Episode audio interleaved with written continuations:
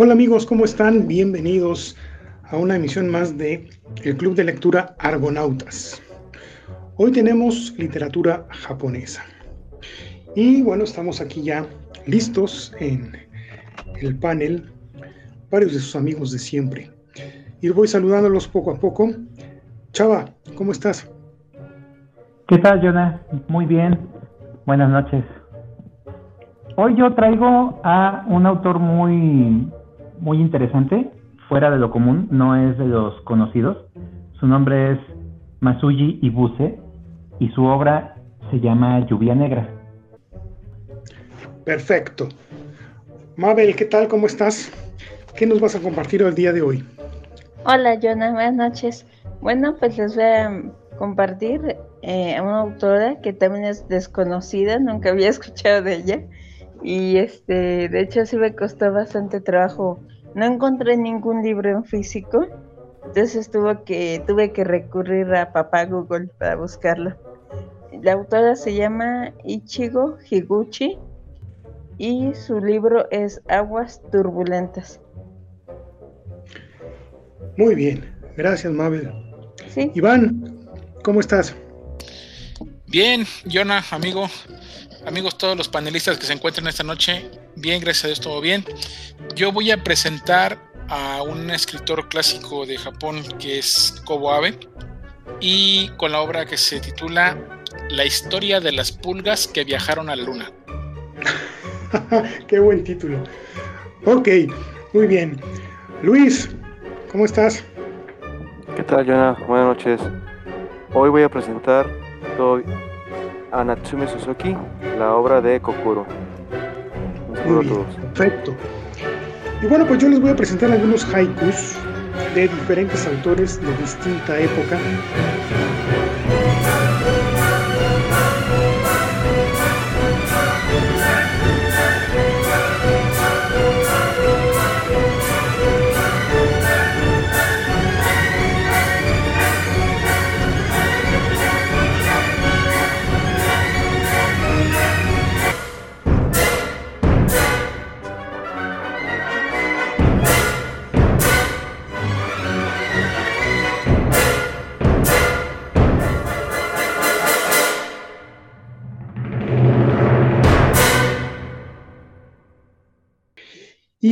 De hecho voy a empezar con algunas lecturas para que después entre todos desmenucemos. Es un género originario de Japón que es muy breve. Son tres versos. A algunos les gustan mucho, a otros no les gustan nada, se, asemejan a lo que estamos acostumbrados eh, como lo que es este, las microficciones o minificciones, y como que a algunos les falta algo, les falta un punch, como decimos, pero hay unos que están muy bonitos. Por ejemplo, este. Picos de nubes sobre el monte lunar. Hechos, desechos. Otro dice, bajo un mismo techo durmieron las cortesanas, la luna y el trébol.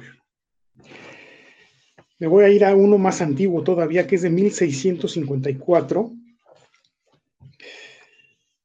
que también habla de las nubes y dice, es anónimo, entre las nubes, las alas enlazadas, patos salvajes. Es tan clara la luna que podemos contarlos. Aquí hay otro del agua, que aquí lo escribe Kino Tsurayuki, que dice, luna en el agua recogida en la concha de una mano. ¿Es real y real? Eso fui yo en el mundo vamos, como se pueden dar cuenta, son como que eh, tiene mucho de implícito. Desde mi punto de vista hay que buscarle mucho significado.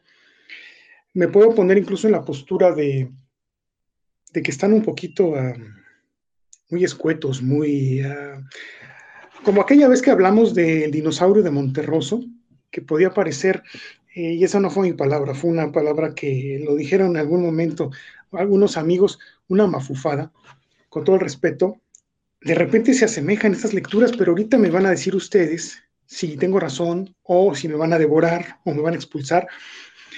A ver, a ver otro. Caído en el viaje, mis sueños en el llano dan vueltas y vueltas.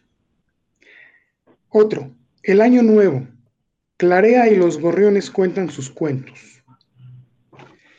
Y así son todos. Eh, es la eh, traducción de Octavio Paz, y estos vienen en su libro Versiones y Diversiones. Así que bueno, no hay mucho que, mostrar en cuanto a la lectura. Yo creo que lo que se tiene aquí que escarbar más es lo que hay, lo que hay en cada uno de esos versos y lo mejor, claro está, es escuchar, escucharlos a ustedes. Así que, Salvador, que ya está levantando la mano y aquí arrancamos con las opiniones. Sí, mira, Jonah, fíjate que el haiku, el haiku es un género poético que manejan los japoneses, es, obviamente de origen propio y tiene muchas peculiaridades y características. Una de ellas es que es muy tradicional y son versos que no tienen hasta cierto punto rima.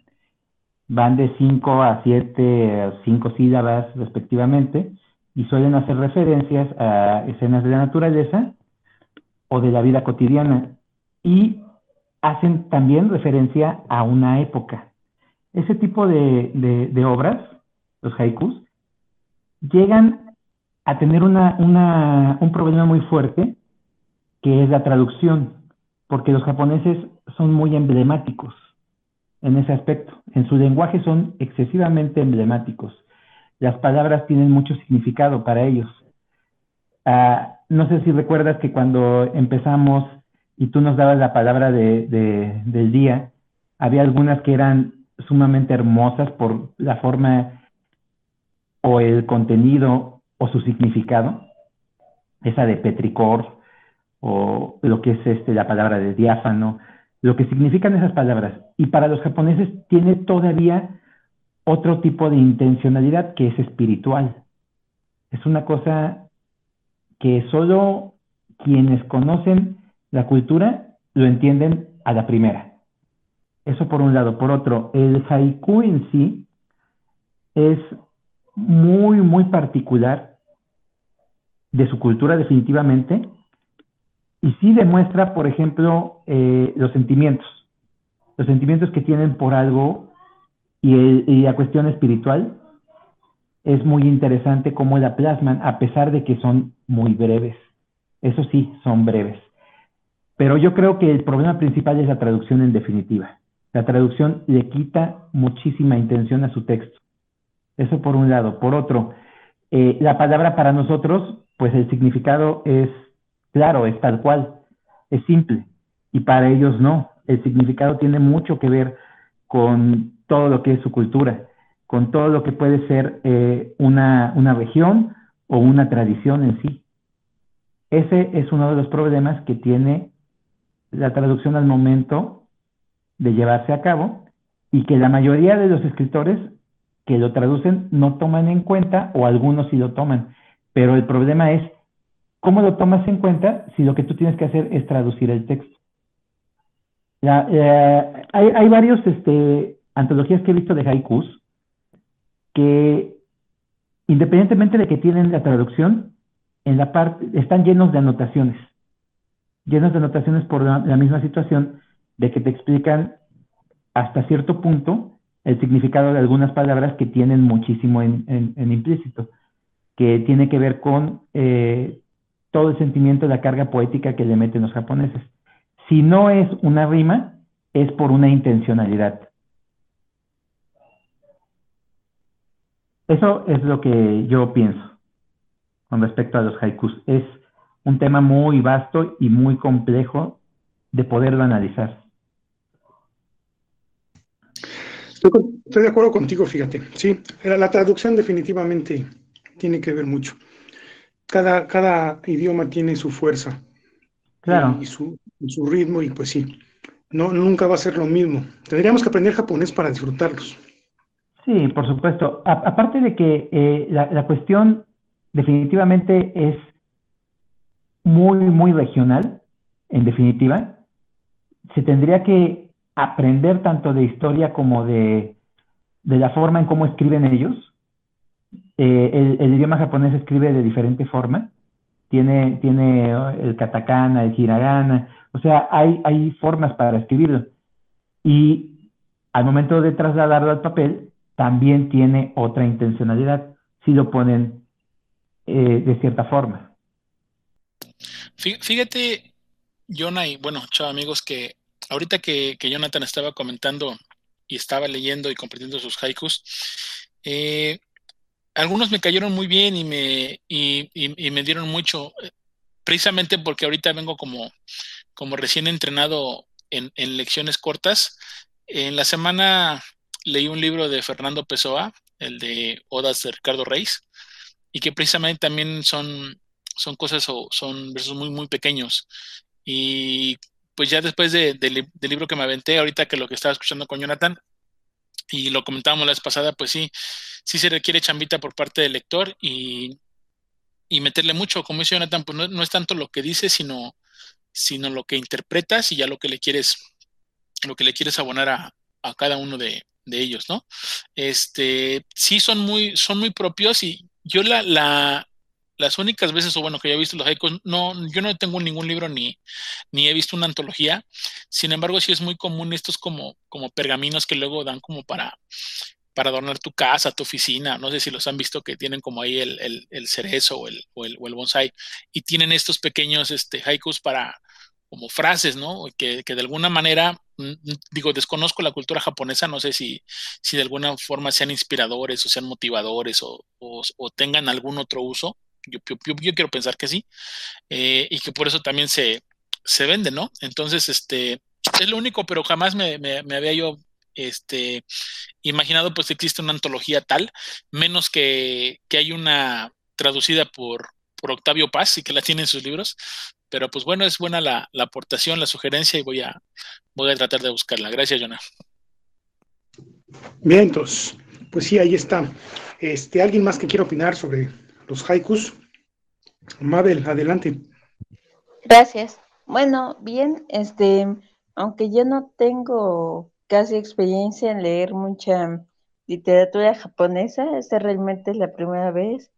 Y de los haikus, había escuchado de ellos por hace muchos años. Lo que sí es que puedo decir es que estoy de acuerdo contigo y con Salvador en que el japonés, al ser un idioma, y a la vez una cultura muy espiritual y que su mismo sistema de escritura es por símbolos o ideogramas. Entonces ellos representan mucho las ideas por imágenes y es una mentalidad totalmente opuesta a la nuestra. En cambio, muy interesante y creo que sí vale la pena ahondar un poco más, ya que son textos bastante interesantes, se aprende mucho de su carácter. Sí, así es, Mabel. Gracias. Luis, adelante. Sí, comentar también, yo tenía, bueno, a mí me gusta mucho la historia de Japón, em, principalmente lo que son los, estos, este, la era de samurái, este, y, yo tenía, yo, bueno, yo tengo experiencia leyendo lo que es el, el Hagakure y el, código Bushido, y sí hablan algunos haikus de, de samuráis de, de la senda, y sí, a mí se, a mí se me hizo más, más complicado porque no es como lo que ahora sí que nosotros occidentalmente conocemos, ¿no? Es otro mundo, prácticamente lo, lo, lo llegué a, pensar así porque sí, sí es, sí es muy local e, e, e, eso, eso que ellos emplean, pero igual eh, inclusive traducido, pues se siente un poco el sentido que, que ellos le quieren dar, ¿no? Entonces sí, sí me gustaría y el que presentas pues también suena interesante. Perfecto. Pues sí, hay que, hay que estudiar un poco a veces, ¿no? Las, las culturas y todo, pero no, no, no, no por ello hay que alejarnos. Yo creo que un buen lector lo que debe hacer es acercarse para poder eh, entender todos los conceptos y de, de diferentes países. Ok, nada más que para terminar mi eh, intervención, ya que lo dijo Iván, de verdad, yo ya no me acordaba que traía palabras al, al círculo. Entonces, pues bueno, ya no quiero que sea la excepción y les voy a dar esta palabra, que está muy bonita. Empieza con S. Serendipia. Hallazgo afortunado e inesperado que se produce cuando se está buscando algo diferente. Serendipia.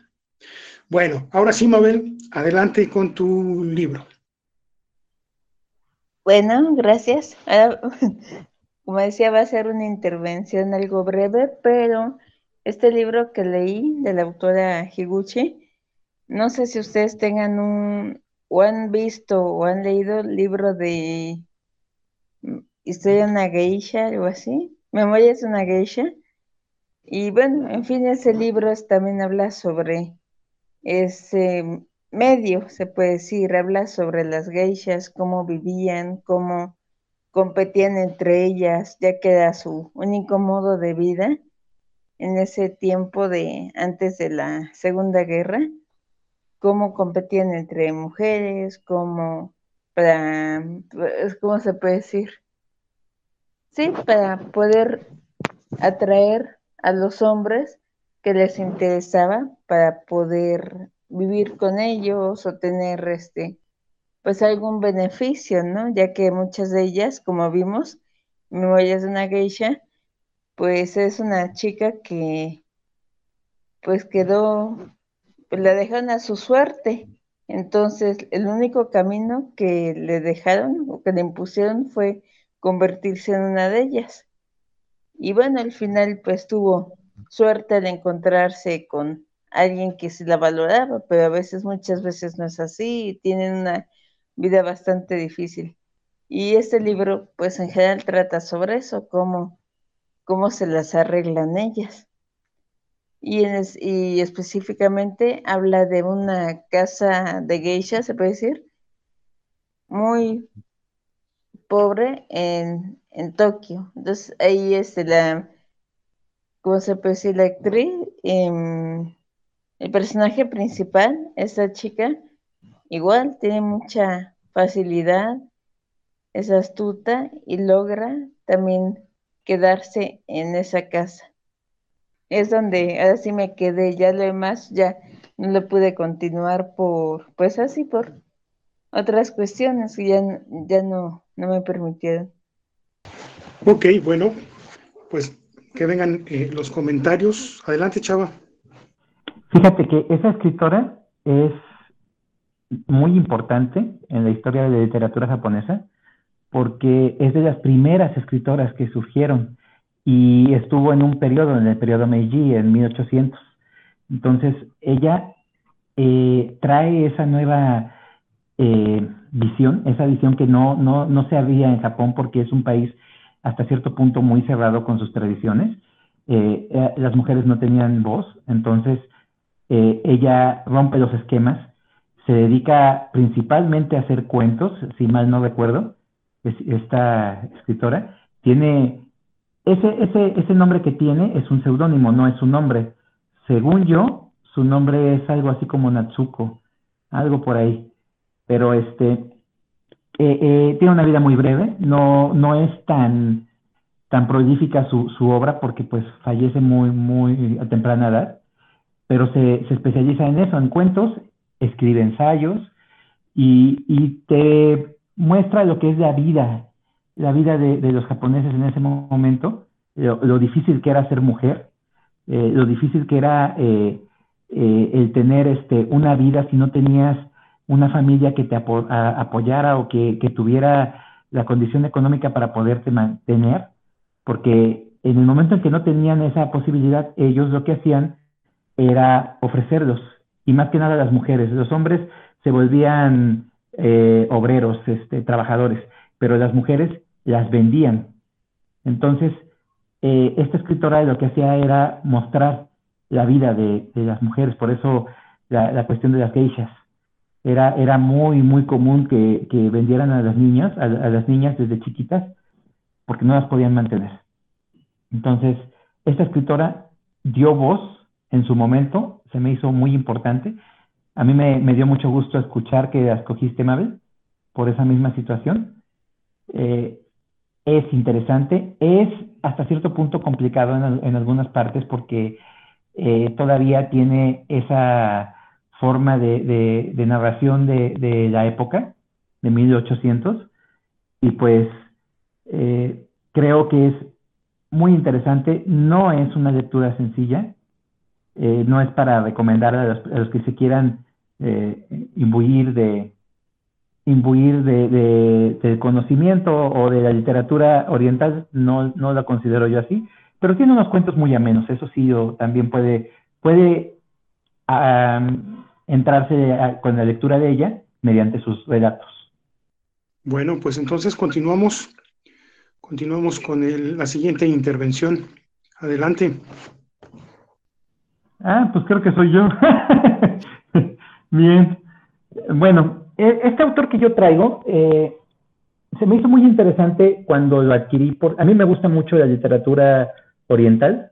Eh, creo que es, es fascinante ver eh, cómo una cultura tan hermética y tan, tan enigmática es presentada a través de su literatura y aparte de eso, eh, a través de la historia, ¿no? Porque también tiene cambios muy fuertes. Japón eh, es un país sumamente eh, bélico en, sus, en su formación, pero va, va avanzando conforme pasan las épocas.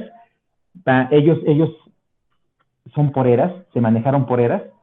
Bien lo, comentó Luis, la, época feudal de Japón se dividió en los periodos de Edo.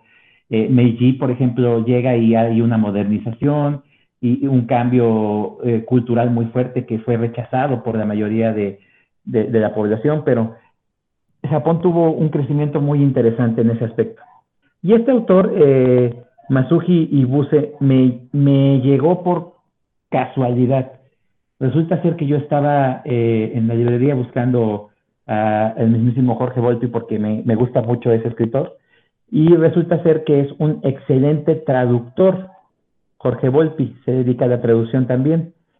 Y esta obra en particular de, de Ibuse es traducida eh, por, no, no traducida, perdón, prologada por, por Jorge Volpi. Y entonces dije, ah, pues de aquí soy. La obra se titula Lluvia Negra y es una obra desgarradora, muy triste, que nos centra en la Segunda Guerra Mundial y principalmente en el final de la Segunda Guerra Mundial, cuando Estados Unidos suelta las bombas en Hiroshima, Hiroshima y Nagasaki. Y el autor lo que hizo fue documentarse hacer muchas entrevistas a los sobrevivientes de, las bombas y entonces la entrelazó en una novela. Creó a unos personajes para poderla narrar. Y la narración eh, de esta novela salta del estilo literario que es el narrativo común en primera persona, salta a lo que son entrevistas y salta también a narraciones muy poco ortodoxas, pero que también me, enriquecieron, que es como, por ejemplo, la descripción de la esposa del personaje principal, uno de los personajes principales, de cómo sobrevivieron durante el periodo de antes de, antes de que terminara la guerra, durante el periodo de la guerra, para, para comer. Ella platica, ah, bueno, pues entonces les voy a dar una especie de, de recetas de las que yo hacía de comer con lo que se podía. Y esta obra, eh, la verdad es que te presenta todo muy cruel y muy crudo como solo los japoneses lo pueden hacer. Tienen esa peculiaridad de que son muy fríos en ese, en ese aspecto por la misma formación que tienen, la forma en cómo son demasiado ceremoniales. Eh, tenemos que entender también el contexto social son, personas que hasta que la era Meiji toma su lugar, la modernidad empieza, la sociedad tiene un cambio. Antes de eso, en las, en las épocas del periodo Edo, el periodo de, de Tokugawa, todos esos, solo los señores feudales o las personas nobles tenían educación. Las demás gente eran simples granjeros, eran eh, peones, eran gente que no tenían derecho alguno. Entonces, cambia la situación en la modernidad cuando se empiezan a occidentalizar un poco, cuando empiezan a abrir sus fronteras y se vuelven un poquito más flexibles en ese aspecto, pero siguen las distinciones de clases. Hasta que está la ocupación después de la Segunda Guerra Mundial, las clases sociales se van eh, formando, van, van, van habiendo lo que son los obreros especializados, van tomando más en cuenta lo que es el modelo occidental, porque pues la ocupación es monstruosa, es espantosa, el, país eh, tiene una verdadera depresión durante la ocupación de los aliados de Estados Unidos y sus bases que, pone como condición después de la Segunda Guerra Mundial. Y estos escritores, estas personas empiezan a reflexionar y a entender su misma cultura, el mismo cambio cultural que tienen. Entonces, esa frialdad que habíamos visto en otras lecturas eh, con europeos, igual de la posguerra o antes de la guerra, con esa frialdad que tienen también, es representada en, en sus obras. Y esta obra es demasiado cruel y explícita en ese, en ese aspecto. Empieza con la narración de un personaje que quiere casar a su sobrina, pero pues su sobrina también fue una sobreviviente de, de, Hiroshima, de la bomba de Hiroshima, y la mayoría de la gente eh, de esa región sufrió de la contaminación de la radiación. Entonces, esto ya es después de que avientan la, la bomba, empiezan a correr rumores de que pues está enferma y ella no puede procrear y que aparte pues sufrió la enfermedad de la radiación, entonces no está limpia. Y con ese tipo de rumores pues es más difícil casarla y al, a este tío le interesa casar a, su sobrina. Entonces lo que hace este cuate es escribir sus memorias de lo que él vivió y de lo que vivieron varios de sus vecinos y varias personas con las que se fue encontrando a raíz de su supervivencia y de su viaje que hizo para poder sobrevivir fuera de Hiroshima y todo lo plasma tal cual. La narración es muy cruda en ese aspecto. Hay una parte que me, me, impresionó mucho cuando describe los, los cuartos que, que acondicionan para poder recibir a los sobrevivientes y que algunos ni siquiera ya tienen piel en, su cuerpo, ya no tienen piel en la cara. Entonces, esas partes fueron descorazonadoras. Fue muy difícil eh, el ver tanta, tanta pobredumbre, tanta tristeza.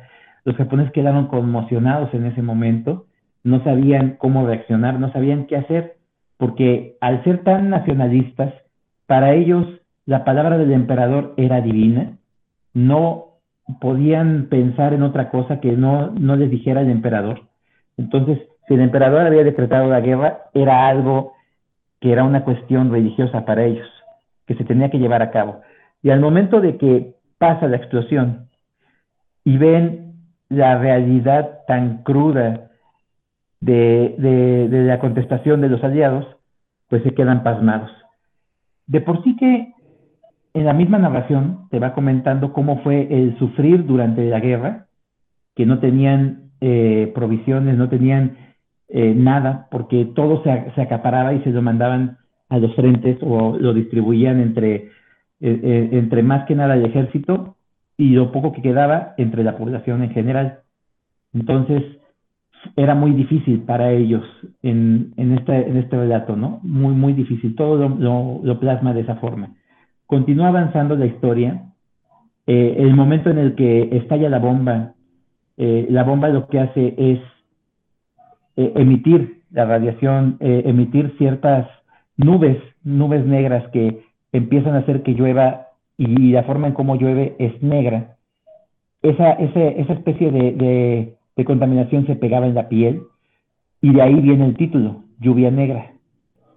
Es muy fuerte, la parte en la que la esposa le comenta que si quiere integrar en sus, eh, en, su, en sus memorias la rutina que ella tenía que llevar para poderles dar de comer durante la guerra y después de la guerra, cuando pasa lo de la bomba, cómo llevaba a cabo también eh, la obtención de los víveres, cómo se llevaba a cabo la organización de la gente para que la, sociedad no colapsara en ese aspecto, porque ya estamos hablando de que la, guerra fue un periodo de años, entonces imagínate la gente sufriendo durante años, esa abstención de los recursos, eh, esa eh, organización que se tuvo que llevar a cabo para que ellos también participaran y tuvieran una vida hasta cierto punto.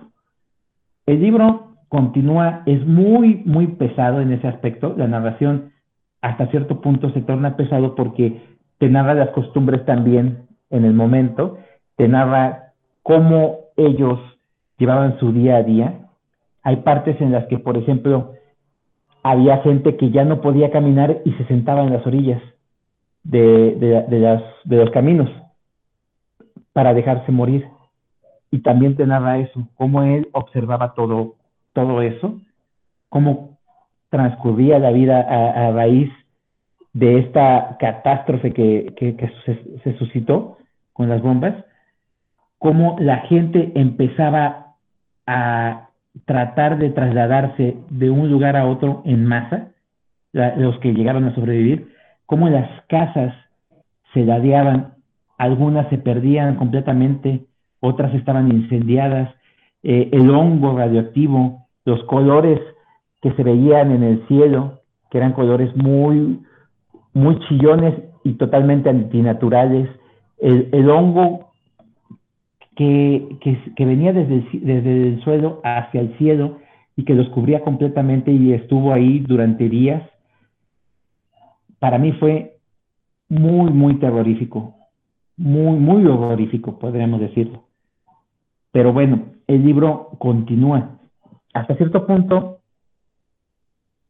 se quita la pesadez, pero a raíz que vas avanzando, vienen otros elementos más lo que pasa después, cómo la sociedad se empieza a levantar, cómo empiezan a tener una participación activa los Estados Unidos para poder controlar al gobierno, cómo el mismo gobierno empieza a asentarse nuevamente para tener el control y cómo los japoneses también perdieron la confianza.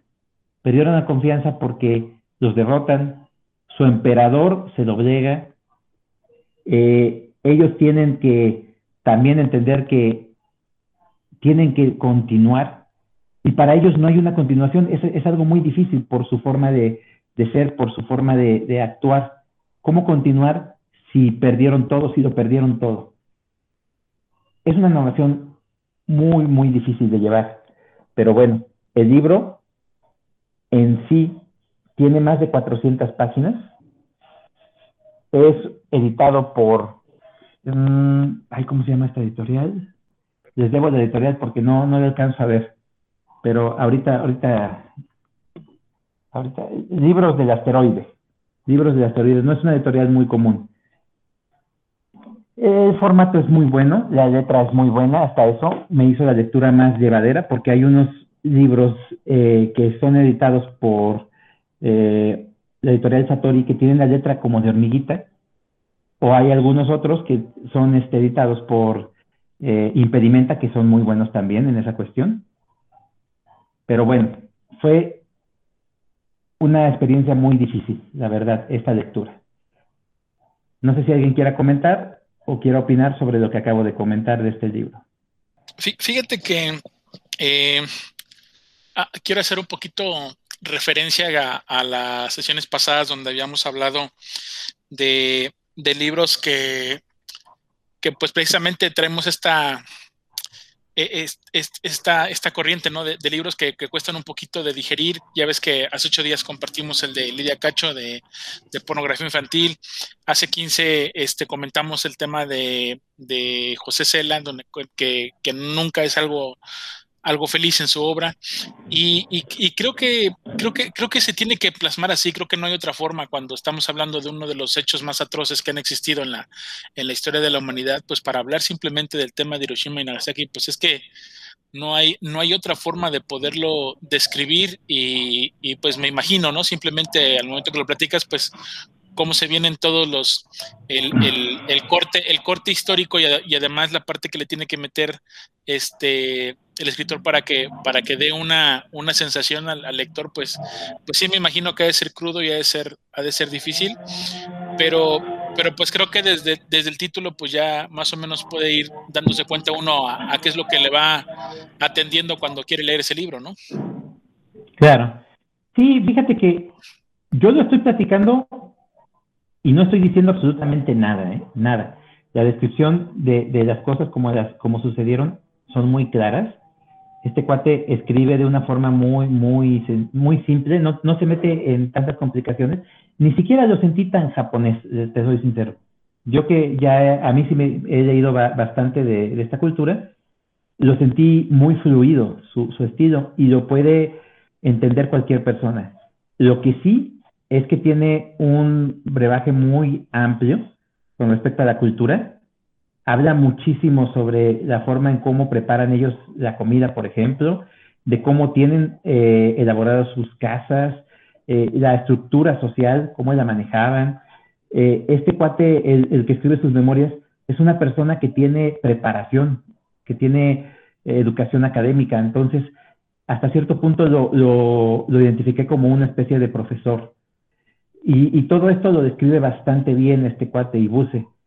Eh, he leído, por ejemplo, de él eh, algunos ensayos que hizo, y sí, ahí sí se ve totalmente la diferencia con respecto a esta obra. Ahí sí son más eh, a lo que podría yo esperar de la literatura japonesa, más, más, más abocado a la literatura japonesa.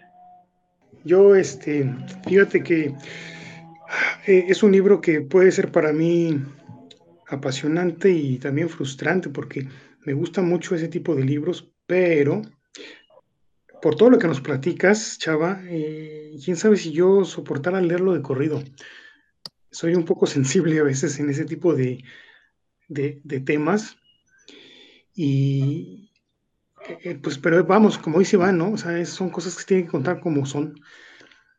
Yo creo que es un libro muy interesante que voy a poner en la lista. Si no, al menos lo voy a, lo voy a leer con intervalos, si es que se me hace un poco perturbador. Pero está muy padre. De hecho, hay otro libro, ahorita me estoy acordando, que se titula Hiroshima. es una crónica, una crónica eh, literaria. Y el autor es John Hurley, me parece. John Hurley, John Hershey. No, no, no, algo, algo me suena, ¿eh? Fíjate que eso también es parte de lo que me interesó de este libro. Ahorita que lo comentas, Jonah, eh, a mí me interesó todavía más porque es desde la perspectiva de los japoneses. Casi todos los libros que he visto de, de crónicas de Hiroshima y Nagasaki son desde la perspectiva de historiadores tanto europeos como norteamericanos. Y este se me hizo muy interesante por el mismo hecho de que está escrito por un, por un japonés y eso me llamó más la atención. Claro, sí, sí, sí, tiene, tiene otro, otro enfoque. Pues vientos, chaval, gracias por la, por la notita. Sí, ya, gracias. Pues sí, así este, como yo, también este, sé que son temas de la realidad y y que bueno, se tienen que tratar como son, y es este, bastante fuerte y como es el carácter de los japoneses.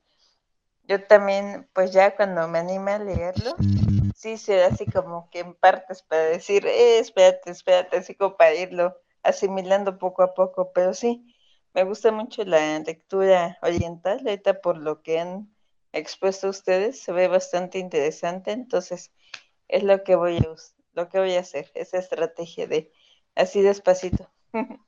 Perfecto. Ya nos vamos directo con, con Luis. Adelante, Luis. Gracias, Jonathan. Sí, este, en esta ocasión traje un libro que, bueno, realmente me sorprendió, me, ha, gustado muchísimo. Traje a Kokoro estaba indeciso entre leer este y el Soy el Gato, pero finalmente pues me decidí este por el nombre porque pues me llamaba mucho la atención. Y bueno, investigando un poco el libro, me, me entero de que es un, la obra cumbre del escritor, es la obra que, que lo pone como de los mejores escritores y, es, y, como tal su obra es considerada la mejor de Japón, a tal grado que la comparan que es para los japoneses como para los hispanohablantes el Quijote o para los ingleses el Shakespeare, entonces sí estamos a, ante uno del máximo referente de Japón. Y bueno, y Natsume Suzuki, hablando de, su vida, pues él, él, él, fue una persona que, que sí nació en la era de, de, de, de, los shogunatos de Tokugawa. Y bueno, ya empezó a escribir después él en la era Meiji, que estamos hablando de cuando ya empieza la restauración. Él venía de una familia de samuráis y posteriormente pues tienen que adaptarse al nuevo régimen político social que hay y se dedican principalmente pues a los que son profesores, ¿no? Entonces él, también decide seguir ese camino y va, a ser profesor de, de, lengua inglesa en, la universidad. Sin embargo, también él aprendió otros idiomas como el chino, como el coreano, entonces sí es, fue, muy este, poliglota. Entonces, este Natsume Suzuki no, no, no, no, este, vaya, yo, yo le encontré más que nada a, en Kokoro como algo autobiográfico, ¿no? Porque se casa, pero no, no tiene hijos. Y bueno, este, Kokoro. Kokoro la publica en el año 1914, es decir, dos años cuando se acaba la era este, Meiji y empiezan todos los, los, emperadores que en la actualidad son los que están este, ahorita gobernando, ¿no? Entonces, Japón siempre ha sido una isla muy, muy, muy, este, ¿cómo podemos decir? Este, conservadora, a pesar de que han tenido grandes conquistas, como fue una parte de China la misma Corea, pero nunca se dejaron conquistar, inclusive cuando Kublai Khan, que era jefe de los mongoles, llegó a la isla de Japón, pues en ese caso, en ese tiempo había un shogun que los expulsó. Entonces, es esa referencia que yo doy como japoneses, la va a plasmar aquí Natsume Suzuki muy bien en su obra, porque nos va a hablar de una época de cambio, una época de adaptación, que no va a ser fácil.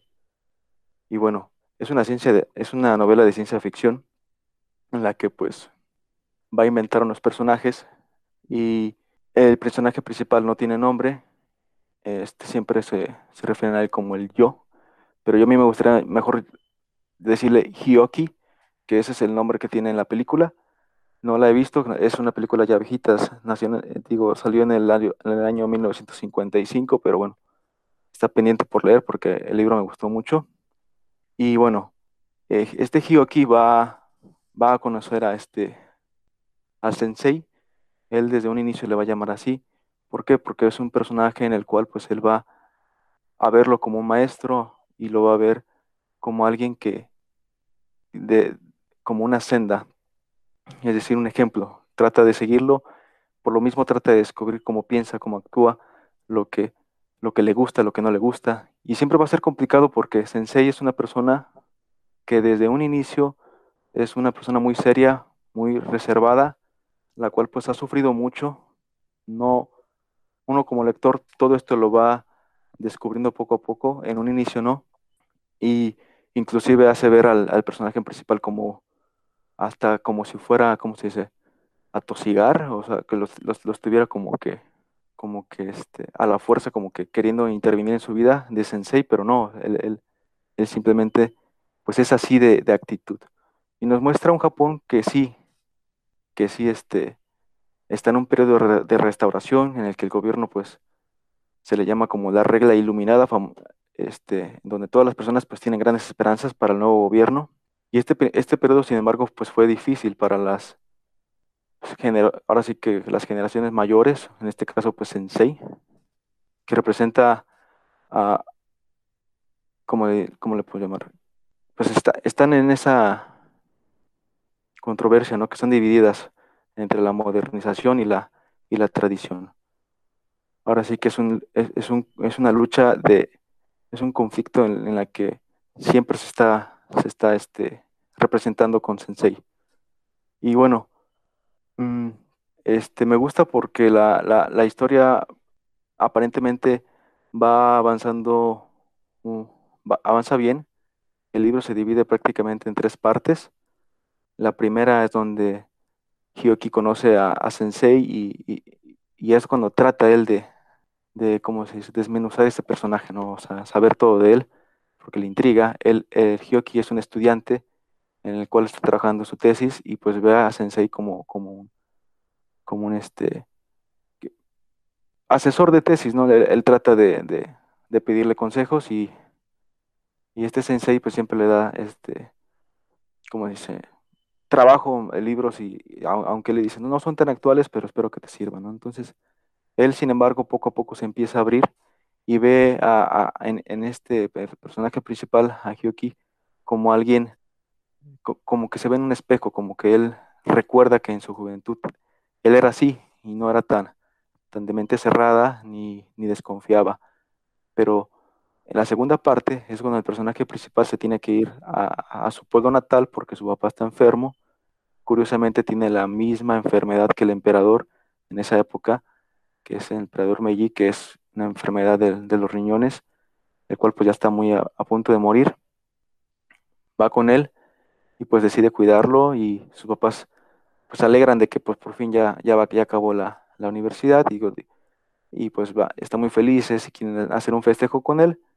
Todas estas preparaciones se van al, se van ahora sí que se deshacen de esta intención porque el mismo emperador se muere. Ellos reciben la noticia por un periódico y bueno, esto también los entristece, aguardan luto. Y aquí eh, el personaje principal yo creo que va a cometer algo en la que cualquier lector que esté, que, que vea, lo va a ver como malo, porque estando su papá en el ocaso de su vida, él decide irse a, a regresarse a Tokio. ¿Por qué? Porque se entera de que su amigo Sensei pues ha tenido un gran problema. No quiero decir qué, porque pues yo creo que ya estaría espoleándoles el libro, pero él se, él se entera que ha tenido un gran problema y decide regresar para Tokio para estar con, su amigo. Y, este, y ahí es cuando en, su viaje de regreso va a leer una larga, una larga carta, que es la tercera parte del libro, prácticamente la mitad, pero nos habla de toda la vida de Sensei, de cómo de ser una persona muy alegre, muy amorosa, muy amable, pues va a cambiar totalmente. ¿Por qué? Porque se va a ver traicionado por, la, por su misma familia y por, por cosas que son tan universales, ¿no? Que es la pelea por el dinero de una herencia, ¿no? Entonces, ahí es donde el, este sensei va, va, a cambiar muchísimo de su vida y posteriormente también va a experimentar este, pues la pérdida de un gran amigo, lo podemos decir del mejor amigo de sensei, pero la forma en cómo muere es lo que hace cambiar también a, Sensei. Entonces también estamos hablando de, cómo puede cambiar una persona por la muerte de otra. Entonces, sí es un libro que es muy mal criticado, pero por, como les comenté, yo creo que viéndolo, sí, desde otro punto occidental podemos decir, este, a muchos se les hace muy aburrido, no lo entienden o, o ven las cosas sin sentido, pero analizando bien la historia de Japón y lo que representa cada personaje, por ejemplo, la esposa de Sensei, representa la pureza de la mujer de Japón en ese momento, ¿no?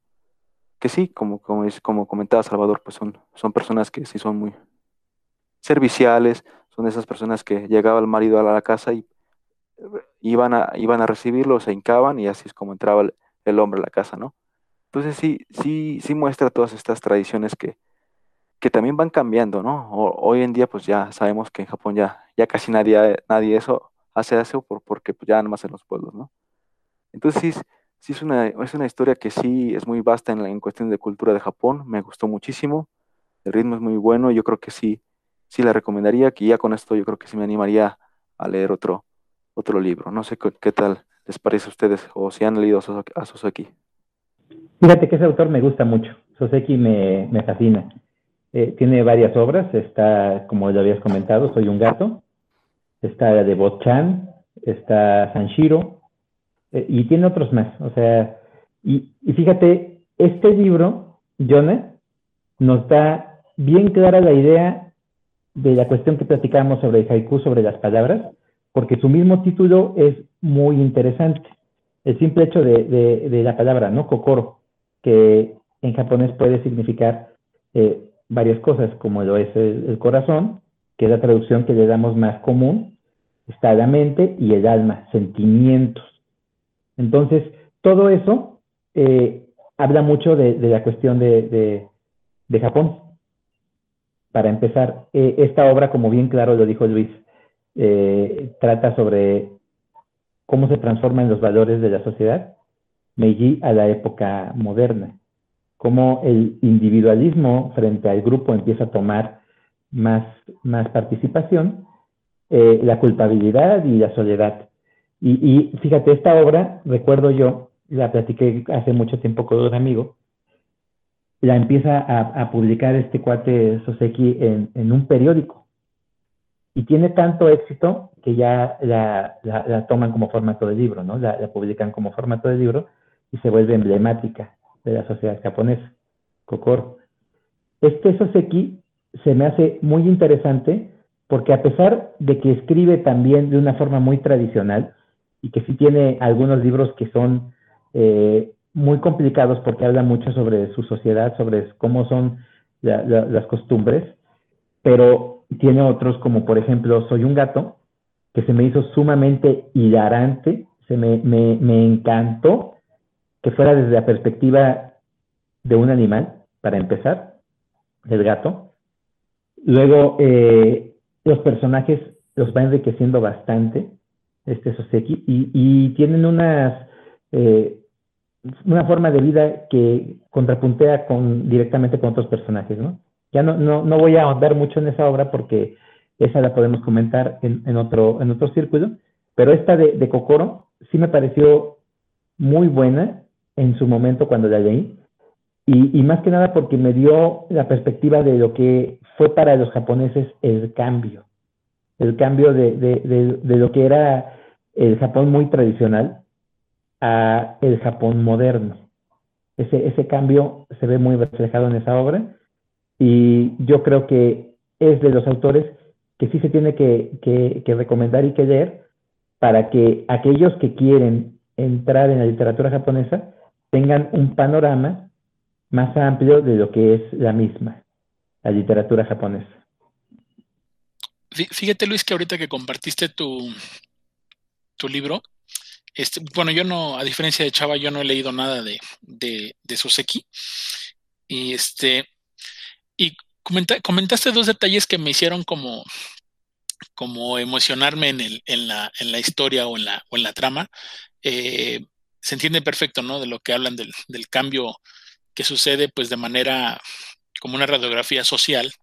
Sin embargo, este, a mí me gustó mucho que también decías de la parte individual en el tema de, que no quisiste mandar el spoiler porque tenía un problema y que, y que lo iba a hacer como, como regresarse al personaje principal y pues no me pude este, dejar en la mente a, al libro de María, por ejemplo, ¿no? Que, tiene que regresarse forzosamente por una situación. Y luego cuando dijiste de cómo pueden cambiar las personas por la muerte de alguien más, pues también se me vino a la mente la ideada, ¿no?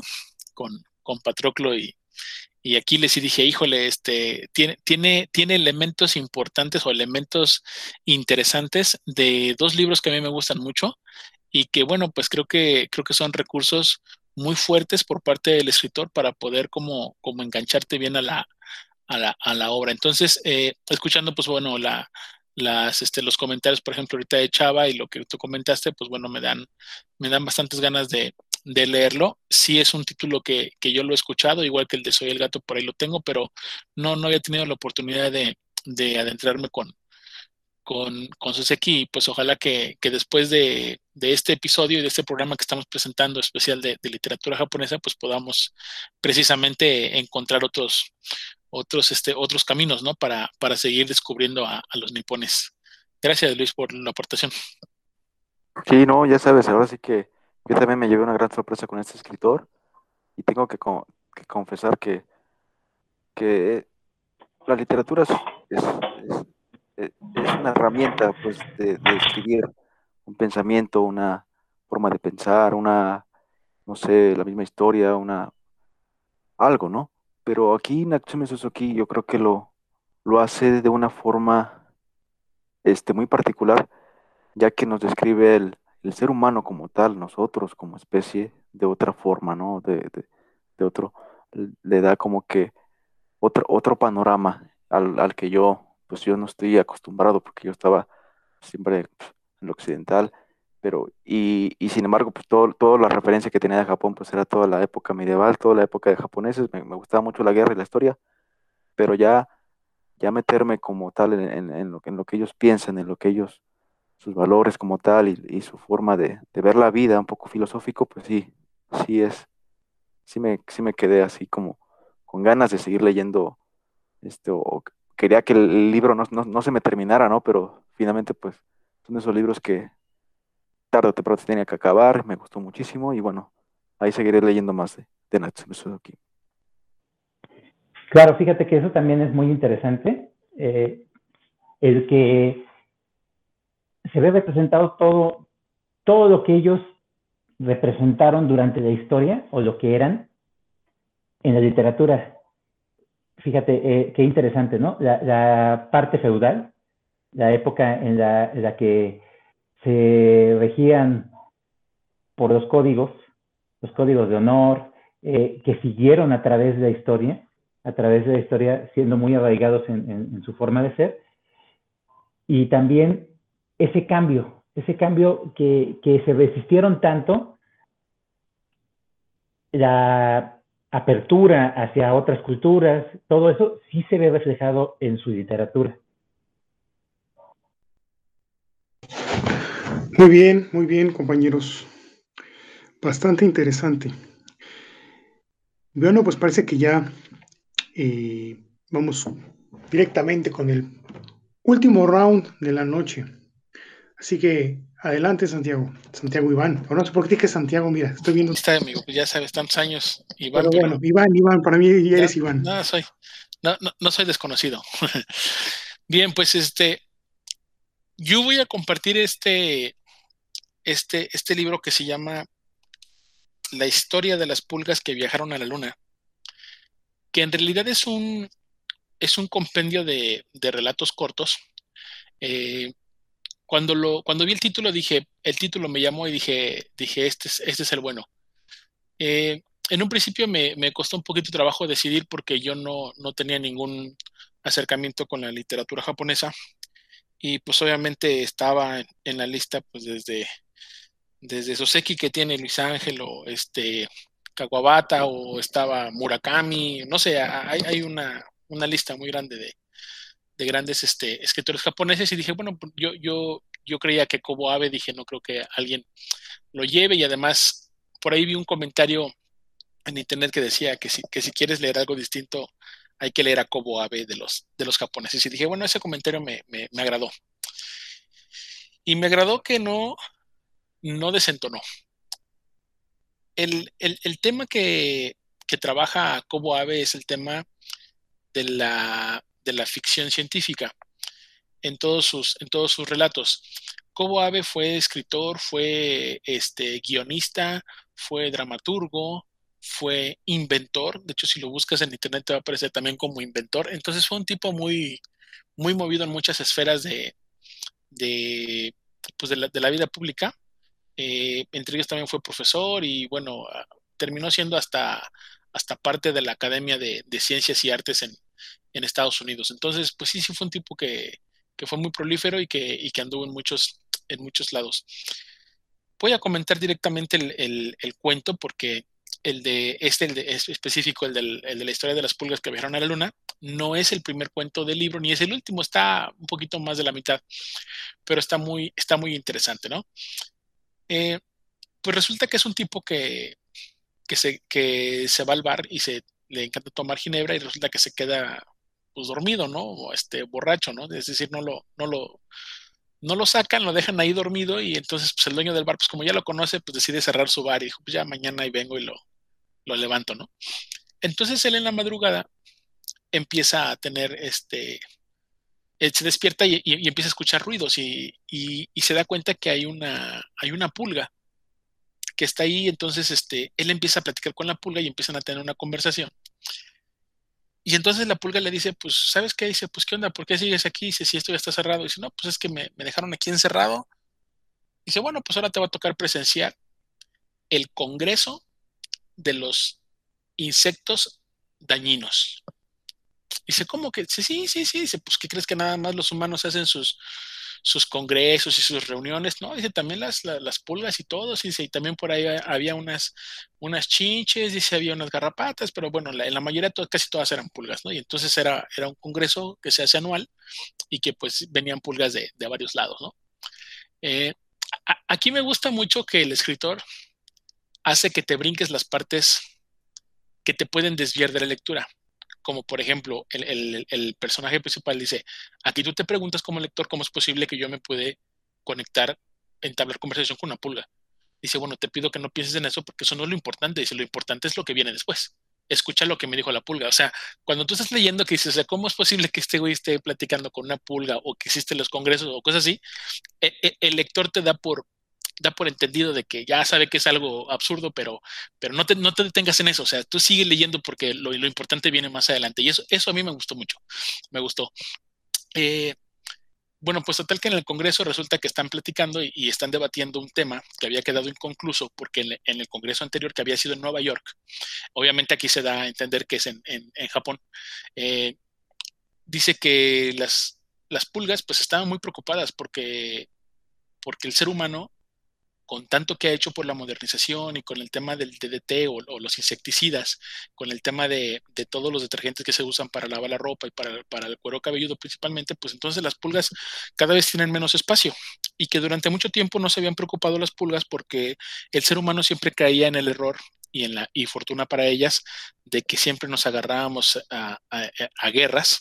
Y entonces en las guerras dice, pues siempre en las guerras los, los, países que estaban involucrados pues terminaban en, ruinas, en desastres y, y, era el momento otra vez para que las pulgas volvieran a aparecer y, y, dice, ¿y ahora qué nos dejan? Dice, pues simplemente nos dejan ya en las comunidades marginadas y con la, y con la gente de escasos recursos, dice, entonces dice, estamos perdiendo mucho terreno ante el, ante el planeta y ante los humanos, dice, y el problema es que es que ya llevan casi 15 años, dice que desde que fue la última guerra, ¿no? Y entonces se entiende que el, que el, que el cuento lo ha escrito por ahí de los años 60.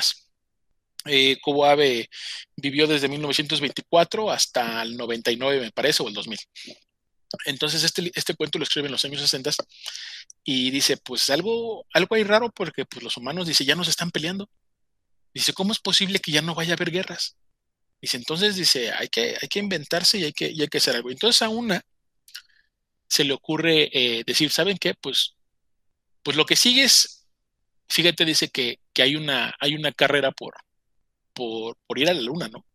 Y hay muchos países y entonces saltan por ahí el grupo de las pulgas gringas diciendo, no, pues es que compañera dice, vamos a echarle ganas porque el mundo en el que vivimos y empiezan a sacar el tema del capitalismo, pues nos va a dar oportunidad para todos y no sé qué tanto, y entonces no tenemos por qué temer, siempre hay que aceptar las cosas globalizadas y todo el rollo, ¿no? Y por el contrario, pues los del otro lado, este, están las rusas, ¿no? Y las rusas, este, echándole la culpa a, todas las, este, todas las pulgas capitalistas, que no es posible, que la situación en la que se vive es por culpa de ellas y no sé qué tanto. Y entonces por ahí sale una, una pulga este, eh, japonesa, ¿no? Y que además dice está representada por, por el resto de los demás países. Eh, dice, oigan, pues entonces dice, no hay que pelearnos entre nosotros por eso, dice. Dice, hay que pensar, dice que, ah, porque dicen que el, el, humano, dice, es un animal. Dice, hay que pensar, dice, que esos animales humanos, dice, nos están ganando, dice. Y saben a mí qué se me ha ocurrido. Dice, ellos quieren conquistar la luna. Dice, ¿y qué cree que se va a ir en un cohete? Dice, yo propongo que mandemos una comisión y que se trepen al cohete, los humanos ni cuenta se van a dar cuenta que van a llevar pulgas a la luna. Dice, ellos van a estar en lo suyo, ellos van a estar contentos, van a estar emocionados porque han conquistado la luna, pero no saben que las pulgas también vamos a conquistar la luna. Ojo, dice ya leyeron los, los, artículos científicos, en la Luna hay cráteres volcánicos, en la Luna hay este, pequeñas partículas de agua, pequeñas, y entonces da una pequeña explicación que yo no sabía, por ejemplo, que las, que las pulgas pueden vivir en el vacío, y a mí se me hizo eso como, como interesante, porque dije, bueno, son, son datos que uno no sabe. Dice, y entonces, dice, lo que no saben los humanos es que ellos van a, a conquistar la Luna, pero cuando regresen a poblarla, las pulgas ya vamos a estar ahí. Dice, nosotros vamos, pero no regresamos, nosotros vamos y nos quedamos allá. Hacemos nuestra comunidad para cuando lleguen otra vez los humanos, ¿qué creen? Dice, las pulgas ya estamos ahí, en sus escombros, en los escondrijos, y eso va a ser interesante, ¿no? Pues total, el, tipo este que se había quedado dormido en el bar, eh, pues resulta que ya al siguiente día abren y demás y se va a su casa. A los pocos días regresa otra vez al bar a beber y pues se da cuenta que hay muchísimo insecticida, ¿no? Y dice, oye, no manches, no se puede ni tomar una copa, ¿no? Y ya le dijo el, el dueño, dice, disculpa, nos dices que tenemos muchos insectos y tuvimos que fumigar. Pero bueno, dice, regreso mañana. Total, el siguiente día regresa porque, porque él quiere a ver si puede encontrar otra vez a la pulga con la que platicó y, todo esto que pasó, ¿no? Total, regresa, este, se acuesta en el piso otra vez y a ver si la encuentra y la ve por ahí caminando, ¿no? Y le dice, oye, ¿qué pasó? Dice, ¿no se murieron? No? Dice, ¿por qué? Dice, pues no les fumigaron todo. Ay, sí, dice, pero siempre hacen lo mismo, dice los humanos. Dice, se hacen como que fumigan y traen no sé cuánta gente. Ah, es eso, nosotros lo burlamos rápido, dice, no te preocupes. Dice, oye, ¿cómo sigue ese, ese plan? Dice, ¿cuál plan? Pues ese, dice que, que escuché el otro día de su congreso. Y, ah, dice, pues, pues se deshizo, la verdad. Oye, dice, pero te escucho muy apagada. Pues sí, dice, la verdad es que, dice, pues ya sabes que ya estábamos casi puestos, ¿no? Y listo, estamos viendo lo del cohete. Dice, pues, ¿qué crees? Dice, no fuimos las únicas pulgas que pensaron en eso. Tuvieron que meter su cuchara las pulgas alemanas. ¿Tú crees que ellos ya habían pensado en todo esto? Y las pulgas alemanas terminaron liderando el proyecto. ¿Y sabes qué dice? Nos sacaron a nosotros, a los japoneses y a los países que estábamos este, coordinados. Dice que porque según que nosotros que tenemos unas manchitas, que no sé qué, que, que degradamos la, raza de las pulgas y, bueno, en fin, en fin, en fin, dice, ya total, no sé, no se pudo. Y le dice, dice, pero ¿sabes qué dice? Yo sigo pensando, dice, que los humanos, su psicología y su forma de ser y de actuar sigue siendo rara. Y entonces ahí empiezan a, platicar un poquito, y eso también lo hace mucho en, cada uno de los cuentos. Toca la parte psicológica del ser humano y eso me gustó. En algún momento habla de las deficiencias o las fallas que hacemos los humanos al momento de, pensar o de actuar o de, enjuiciar, hacer algo, algo de nuestro comportamiento. Y entonces el humano se le queda viendo la pulga así como diciendo, este ya está hablando como cosas muy raras y ya se está metiendo mucho con los humanos. Dice, entonces como que, como que no queriendo la cosa hizo que se le resbalara, ah, porque la pulga estaba en su hombro. Dice, hizo como que se le resbalaba la pulga y, y que se le cae en el vaso de ginebra. Se le quedó viendo, dice, nada más le movió tanto con el agitador y se la echó de un trago. Se la bebió. Se quedó pensando. Dijo, está raro esto de las pulgas, ¿no? Dice, bueno, Dice, ¿saben qué? Ya me voy. Dice, y yo creo que voy a pasar mejor por un purgante para volver a sacar a la pobre pulga.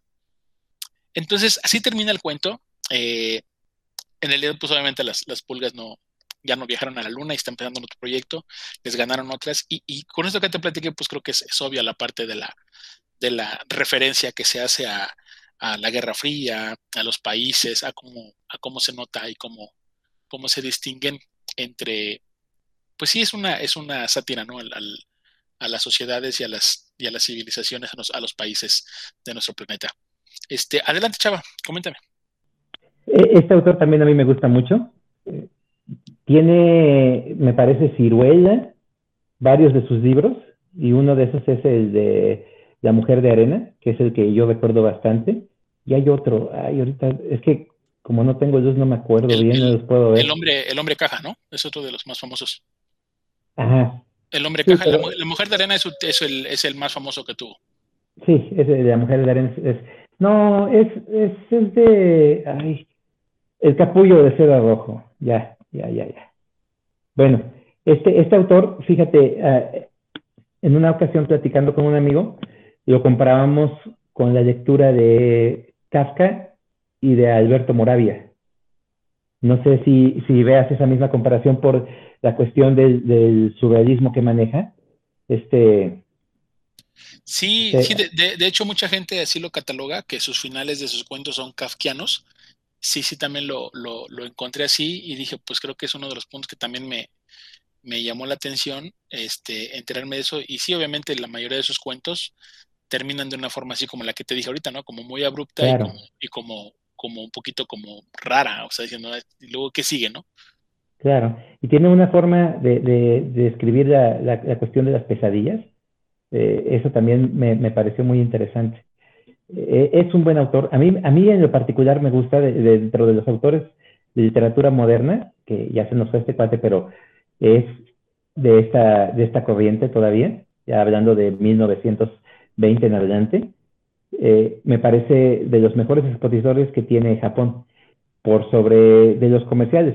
Cuando me dicen, es que quiero leer surrealismo japonés porque leí a Murakami, yo digo, no, léete a. Ese cuate sí es un verdadero surrealista, es un verdadero escritor. No, no tampoco demeritando la obra de, Murakami, que yo lo considero más una cuestión mercadotécnica que otra cosa, ¿no? Pero eh, si quieren empezar también por literatura japonesa, tanto Soseki como Abe, considero yo que es una buena opción. Bien, entonces, bueno, yo, yo sí quiero decir que, fue una, una, revelación para mí. La verdad es que me gustó mucho su, su, forma de escribir. Sus cuentos se me hacen muy buenos, muy buenos. Ah, normalmente pasa que cuando lees un libro que tiene el título del, del cuento principal, a veces ese es como que el, el, cuento bueno y los demás como que acompañan. Yo creo que aquí en este libro han de ser como unos 20 cuentos y creo que todos, todos la verdad que, tienen un nivel muy bueno muy, muy bueno.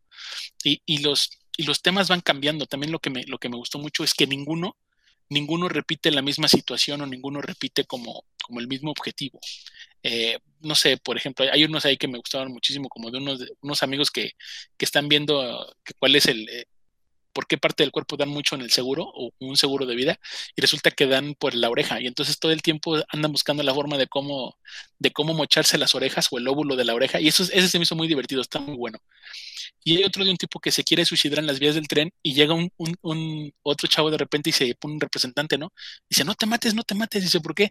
No, dice, que esa, chamba, dice, imagínate, nosotros pertenecemos a una agencia que reclutamos a gente que se quiere morir porque tiene problemas y, y entonces lo empieza a embaucar embaucar, así como los que te quieren enjaretar una tarjeta de crédito, así me lo imaginé. Y entonces empiezan a hablar con él, total, hace que no se muera, se lo llaman a una agencia y empieza todo un show y una, una historia que a mí se me hizo muy buena y dije, no, no, no, estos cuates como... Cómo, cómo, cómo, analizan tanto y cómo, cómo pueden sacar y te brincan de un escenario a otro. A mí se me hizo muy, muy buenos sus cuentos. Estos dos, nada más por mencionar algunos, en realidad, este, pues la mayoría son, son muy buenos y sí los, los invito a que lean a, a Cobo Ave si no lo han, si no lo han leído. Adelante, Luis, lo escucho. Gracias, Iván. Sí, solamente para este, pues comentar extra de, bueno, de, de, estos cuentos que nos traes que, que desde, desde que empezaste a contarlo para mí se me hizo muy divertido la manera de, como dices tú, pues directa el, el autor de, de describir un conflicto este político. Y principalmente pues una carrera espacial pues la, la asemeja hace todo eso pues, ahora sí que con unos insectos se me hace muy interesante muy muy original. Y bueno, yo creo que son de esos escritores que, que se necesitan hoy en día, yo creo que buscar que tengan con nuevas ideas y esos son, ahora sí que es un, son cuentos que para mí lo, personalmente sí me traen y yo creo que sí, sí me voy a animar a leerlo, ¿no? Para que, para entrarme en, en ese mundo nuevo. Gracias. No, pues adelante, ahí está la, ahí está la propuesta. Fíjate que ya, ya entrando en materia, eh, esta dinámica que tuvimos con este país me parece que nos ha abierto completamente las fronteras. Eh, la verdad de las cosas es que la mayoría de nosotros, independientemente de que no conozcamos a todos los autores, pero sí tenemos un, bagaje ya de lo que es la literatura europea, que es lo más común. Siempre te, dicen sobre los ingleses, los franceses, eh, que, son los, los, que son universales, ¿no? Pero este tipo de literatura, la, la, oriental, que no nada más es Japón, tienes a China, tienes a, la India, porque también es, parte, tienes aparte de lo que se escribe en, en, toda esa parte de Asia oriental, eh, lo que son los, países árabes, o sea, hay muchísima variedad de escritura que es muy buena y que no nos llega o que no nos hemos interesado sinceramente, porque siempre que, te han comentado sobre la literatura oriental, te vas por Japón. Y, siempre que, hablan sobre literatura japonesa o que vas tú a una librería sobre, eh, que preguntando sobre el tema de, literatura japonesa y te refieren a uno o dos autores, ya sea a, de los más famosos que es este, Yukio Mishima o que es este, Natsume Soseki o el mismísimo eh, Yasunari Kawabata, eh, Kensaburo Oe, eh, te refieren también a, lo que es a, este monstruo que fue de, la industria editorial, eh, el, mismísimo, eh, ¿cómo se llama? Este cuate que, siempre lo nominan para el Nobel, pero nunca tiene esa oportunidad Haruki de ganar. Murakami. Haruki Murakami, fíjate, no se me olvidan los demás nombres que son más difíciles, y, y, Murakami, como es tan, tan, tan bueno, se me olvida. No, no, no es que sea malo, eh, ahí este, me corrijo yo. Yo considero que es un escritor promedio, no lo considero tan bueno, la verdad. Estos que hemos platicado, eh, eh, como Ave, se me hace superior en, todos los aspectos, tanto en técnica como en imaginativa. Eh, por, uno de los problemas que yo veo con, con, Murakami es el encasillamiento que tiene con la mayoría de sus personajes. Pero bueno, ya no entrando en materia, creo yo que nos ha abierto mucho las puertas esta, esta dinámica con este país en específico, independientemente de todos los demás países que ya hemos visto, porque este país sí nos saca completamente de nuestra zona de confort. Y su literatura es muy variada, muy interesante.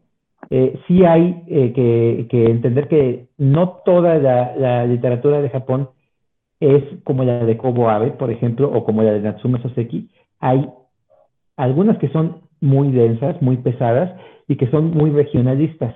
Pero eso también nos, ayuda a entender que no nada más eh, lo que nosotros vemos, lo que nuestros ojos ven, es la realidad que hay y punto. Hay otras culturas y hay diferencias muy notables entre esas culturas. Esta literatura japonesa, eh, por hablar de la, actual, por ejemplo, casi no nos llega. Hay una infinidad de escritoras japonesas actuales, muchísimas mujeres, que están escribiendo, que son ahora sí la mayoría allá en, Japón, y tenemos muy poco, tanto traducido como editado.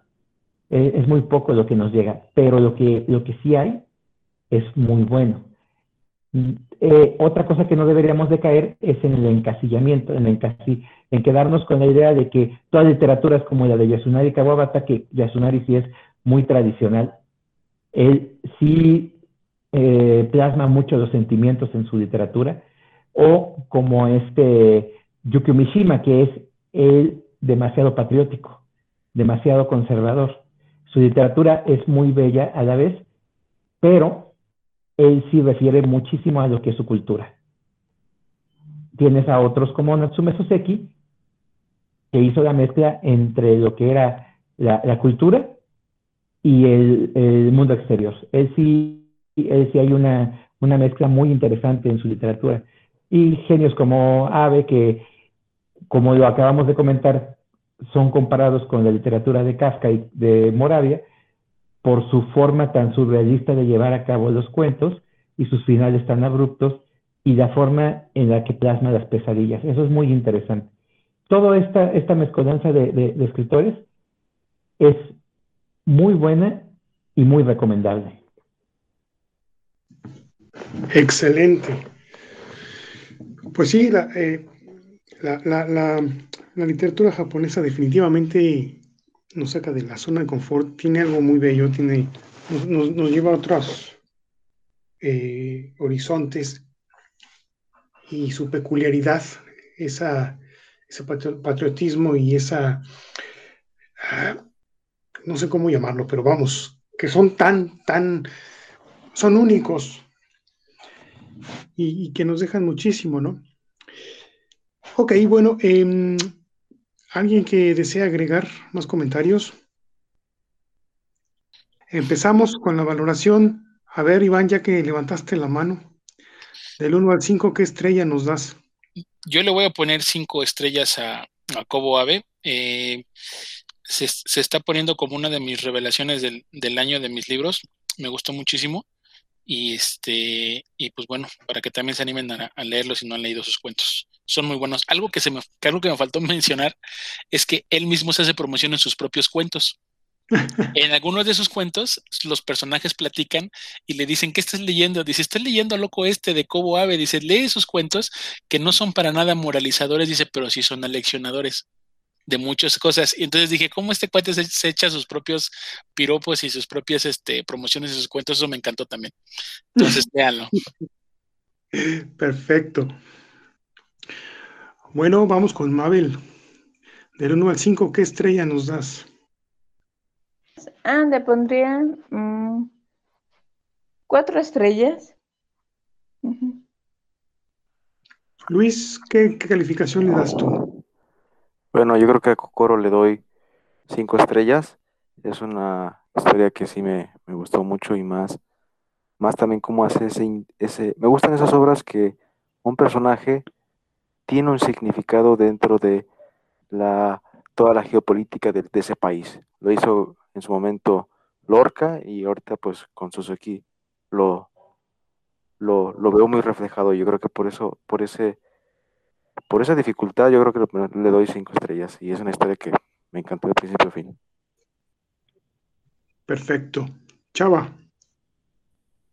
Eh, antes de evaluar el mío, porque de por sí que es mi martillo de de las semanas, el evaluar los libros, pero este, ya iba a haber broncas, Luis, ¿eh? si le dabas menos de cinco a, Soseki.